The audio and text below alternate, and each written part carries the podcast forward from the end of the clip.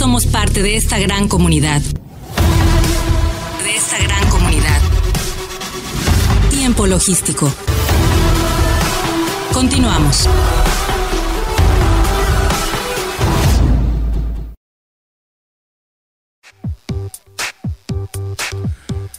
Bien, muchísimas gracias eh, por continuar con nosotros. Estamos aquí de regreso en tiempo logístico, agradecido con cada uno de ustedes que nos están escuchando en este momento. Y bueno, nos vamos a ir otra vez ahora con otra especialista. Eh, ella es la presidente de la Asociación de Mujeres Aduaneras. Aduaneras. Sí tiene un currículum impresionante. Si yo lo comento aquí, me aviento la mitad del programa con ello. Así es que mejor vamos a presentarla nada más como la presidenta de la AMA. Ella es la maestra Georgina Estrada Aguirre y va a platicar de la debida integración del expediente electrónico de comercio exterior. Ya la tenemos en la ya le tenemos enlazada, a ella.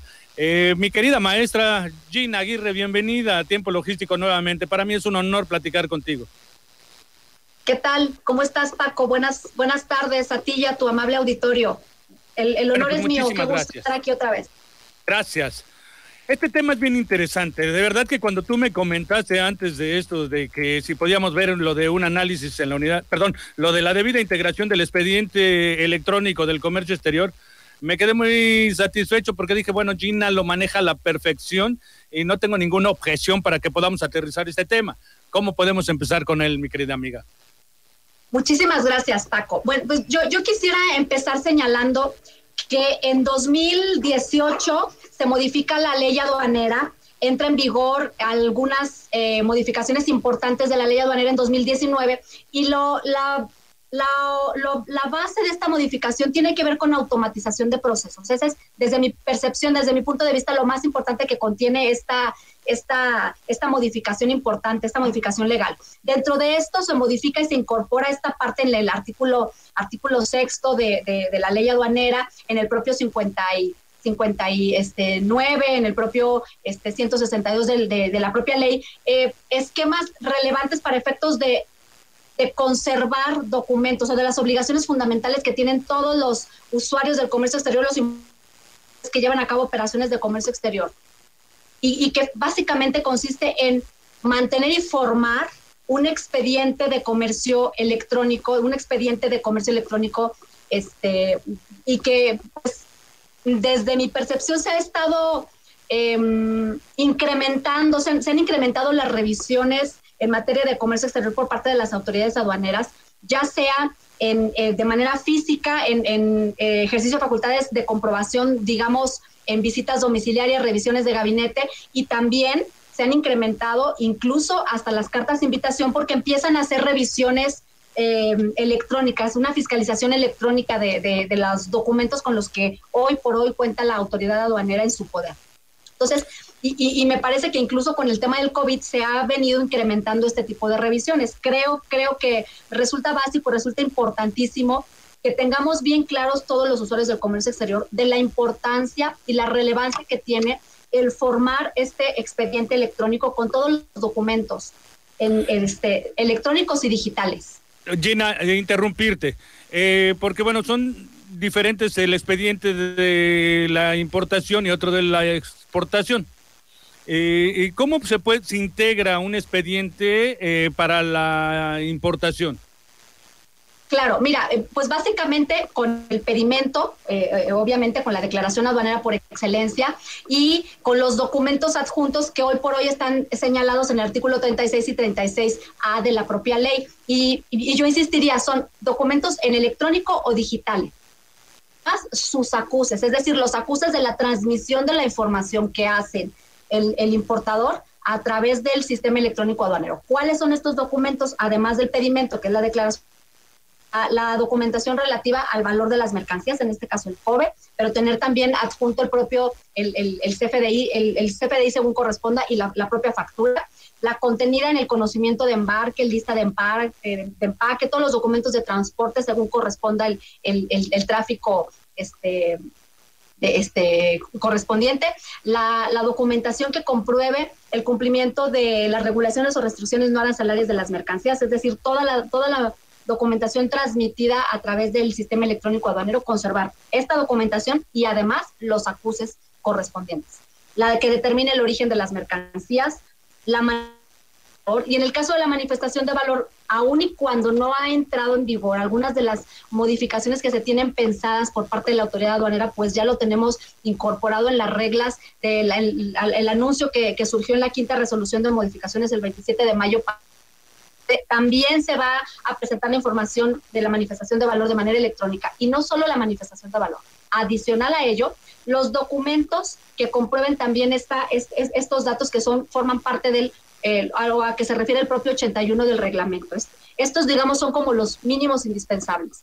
Aun y cuando la autoridad aduanera ha manifestado en, en boletines, hubo un boletín del 2019, marzo del 2019, que señala los requisitos mínimos indispensables y básicamente son los establecidos, obviamente en el, el, el 36A de, de, la ley aduanera. A mí me parece que debemos ser mucho más precisos nosotros, ahondar más en, en, ser, eh, digo, a lo mejor me, me podría, me, como muy purista, pero yo creo que ahora con este tema de, de la materialidad y la trazabilidad de las operaciones de comercio exterior, la parte de la congruencia que llevan a cabo las, las áreas al interior del SAT, áreas fiscales, impuestos internos, para poder llegar a esta congruencia, creo que, creo que necesitamos nosotros también tener claro y, tener la información y la documentación necesaria que compruebe adicional todas estas partes de trazabilidad que seguramente nos pueda pedir la autoridad aduanera. Insisto, no solo por lo que corresponde al despacho aduanero, sino de manera posterior al despacho, dado que tenemos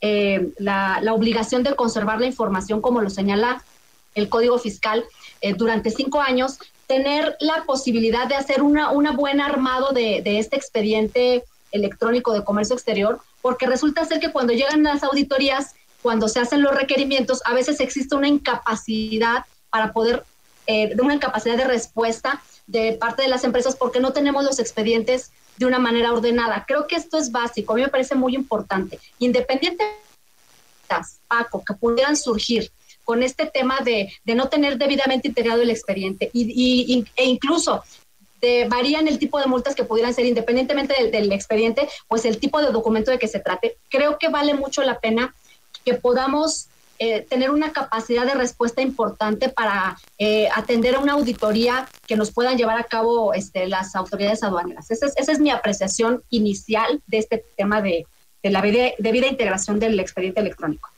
Bueno, yo sigo insistiendo con el tema eh, de que es una información es para la importación y otra para la exportación, ¿es correcto? Correcto. El propio 36A de la ley aduanera, en su fracción primera, refiere los documentos mínimos indispensables para efectos de el, el este, eh, en el caso de la importación, y en, la fracción segunda ah, nos habla de la exportación. En el caso de la exportación seguramente serán requisitos mínimos menores al, al, caso de la importación pero, pero finalmente también resulta relevante obtener esta información. Incluso te voy a decir por qué, porque hasta para efectos de, en su caso, cuando se trata de exportaciones y nosotros solicitamos una devolución de impuestos, por ejemplo, pues habrá que tener la información hoy derivado de, de, ajustes que se hicieron el año pasado al Código Fiscal. En algunos casos las autoridades aduaneras tienen a bien hacer hoy eh, visitas domiciliarias, hacer, eh, llevar a cabo este, facultades de comprobación una vez que nosotros estamos solicitando nuestra devolución de, este, del, IVA. Entonces, cuando nos hacen la visita y no tenemos la documentación necesaria para poder soportar la, la, o dar respuesta a lo que nos pide la autoridad aduanera, pues puede resultar complejo para, para este, las empresas. Insisto, no solo por el tema de las propias multas que se pudieran generar, por, por, este, por la falta de, de, tener el expediente electrónico, sino más allá de esto, lo que conlleva el no tener la documentación acorde, porque pueden ser pues multas mucho más, más este, las multas por no conservar el expediente. Sí, ¿nos estás escuchando, Gina? Sí, sí, sí, escucho perfecto. Ah, perdón, ok. Este, ahora, eh, eh, ¿qué son los datos más importantes dentro de todo esto mm, que comúnmente cometen errores eh, y que los implica tener problemas con todo este proceso? Mira, yo diría que inicialmente la obligación está establecida por ley de conformar el expediente y, y nosotros nos vamos únicamente a tener la información de, de, de lo, lo que ya transmitimos Adicional, la propia ley señala que tendremos que entregar los pedimento y lo que el propio 36A del código de la ley aduanera, pero además los acuses que a veces no los tenemos o a veces no hacemos la petición a la gente aduanal que nos los entregue para poder conformar el expediente. esto es bien importante, el tema de los acuses. Ahora, ¿qué pasa? Hay, hay eh, un, servicio que puede prestar la propia autoridad aduanera de no, no tengo bien conformados mis expedientes, solicitar a la BUSEM bajar las, los, este, los acuses, lo que yo haya presentado con la finalidad de ir integrando operación este, de comercio exterior por operación, bien, bien este, portada. Entonces, creo que esos son como de los más importantes. Yo diría, además, con, con la próxima entrada en vigor, quizá el de, de la manifestación de valor, habrá que tener en cuenta que tenemos que tener adicional algunos otros documentos o elementos necesarios para poder acreditar el valor, además de la manifestación de valor. También otros documentos como contrato de, para comprobar los pagos o cartas de crédito, eh, eh, incluso si nos, vamos a, la, damos lectura al 81 del, del, reglamento de la ley aduanera, en el último párrafo trae como una residual que dice, y cualquier otra informa, eh, perdón, información necesaria o suficiente para poder acreditar el valor. Entonces, aquí no quiere decir que la autoridad te va a pedir lo que ella quiera, sino más bien nosotros tener en cuenta para poder acreditar ese dato, del, del, caso del valor, pues la información que a mí me, me, me resulta eh, como la carga de autoridad, esto es, con esto te compruebo que esto es lo, eh, este, lo que, lo que me, me, costó la, la, mercancía. Entonces son muchísimos datos que, insisto, vale la pena que empecemos a poner orden en cuanto a nuestras operaciones de comercio exterior se refiere, digamos, como nuestra biblioteca de todo lo que nosotros vamos, vamos este, importando, exportando, lo que corresponda, pero con la finalidad evitar posibles contingencias, evitar eh, impedimentos para no poder responder de manera adecuada a la autoridad aduanera ante una posible eh, auditoría de comercio exterior. Esto es, de verdad, a mí me parece súper importante y súper básico. Ahora, yo diría, lo mínimo indispensable, obviamente, es lo que está establecido en, la propia ley aduanera en el, en el, en el 36A, eh, además del pedimento y los acuses, pero también para efectos de esta trazabilidad de comercio exterior, en su caso, pues ir armando nuestros expedientes electrónicos con información necesaria y suficiente para poder hacer congruencia en el caso de que nos llegue una visita que tenga esta parte de la combinación de impuestos internos y comercio exterior. Pues qué interesante, de verdad. Yo creo que más que para tener eh, una información completa, pues tienen que acudir contigo, eh, contactarte, eh, si algún agente aduanal, algún importador, algún exportador está interesado en contactarte a ti para que puedas darles o brindarles un respaldo total, una asesoría, ¿dónde te pueden encontrar? Con muchísimo gusto, Paco, lo agradezco, de verdad. Eh, en mi correo electrónico georgina.estradaa.gmail.com o mi celular 55 29 71 99 57. Muchísimas gracias. Correcto, Gina. Bueno, y para cerrar ya nada más el tema, no nos tienes ninguna información con relación a la Asociación de Mujeres Aduanes, ¿cómo van en esta asociación de la AMA? Gracias, eh, eh, Paco. Pues sí, eh, la verdad es que yo siempre publicitando y dando, dándole esa, esa promoción a la Asociación de Mujeres Aduaneras y más que a la propia asociación, a las mujeres que conformamos esta, esta, esta gran, este gran organismo, esta gran este, sociedad de mujeres que con sororidad estamos reunidas. Somos mujeres, todas ellas talentosas, con grandes capacidades, virtudes, conocimientos y experiencia y desde luego les podrán apoyar. Hay, hay abogadas, hay, hay agentes aduanales, o sea, manejamos una, una infinidad de, de, servicios, todas las asociadas de, de, la AMA. Muchísimas gracias. Y obviamente nos encuentran en nuestras redes sociales, en Facebook, Twitter y, e Instagram, en Asociación de Mujeres Aduaneras. Tina, pues de verdad que es un placer para mí siempre tener tu contacto. Sé que estás siempre muy ocupada. Eh, hay veces que te contacto y apenas estás llegando a tu hogar y son las 10 de la noche. Entonces creo que estamos muy agradecidos contigo porque te hayas eh, contactado y poder platicar parte de todo el conocimiento que tienes con respecto a todos los temas que nos ofreces. Muchas gracias. Al contrario, gracias a ti. Estoy a la orden. Con muchísimo gusto. Gracias, Paco. gracias. Hasta la próxima. Hasta la próxima. Bueno, pues este, como les comenté, ella es la maestra Georgina Estrada Aguirre, es la presidenta de la AMA, ha tenido diversos cargos este, federales, ha tenido cargos en, en el SAT y bueno, eh, con una alta experiencia, eh, pues una mujer que eh, ha desarrollado mucho. los que saben del tema saben que es una gran personalidad en nuestro país con relación a todos estos asuntos y bueno, tenerla en tiempo logístico es un privilegio para nosotros.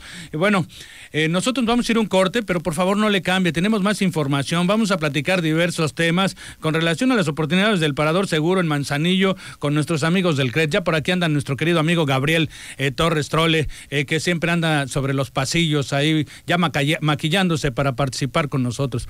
Vamos a ir un corte, por favor, no le cambie, que está usted en tiempo logístico. Regresa. Somos la voz del comercio exterior. Tiempo logístico. Tiempo logístico. Permanece con nosotros.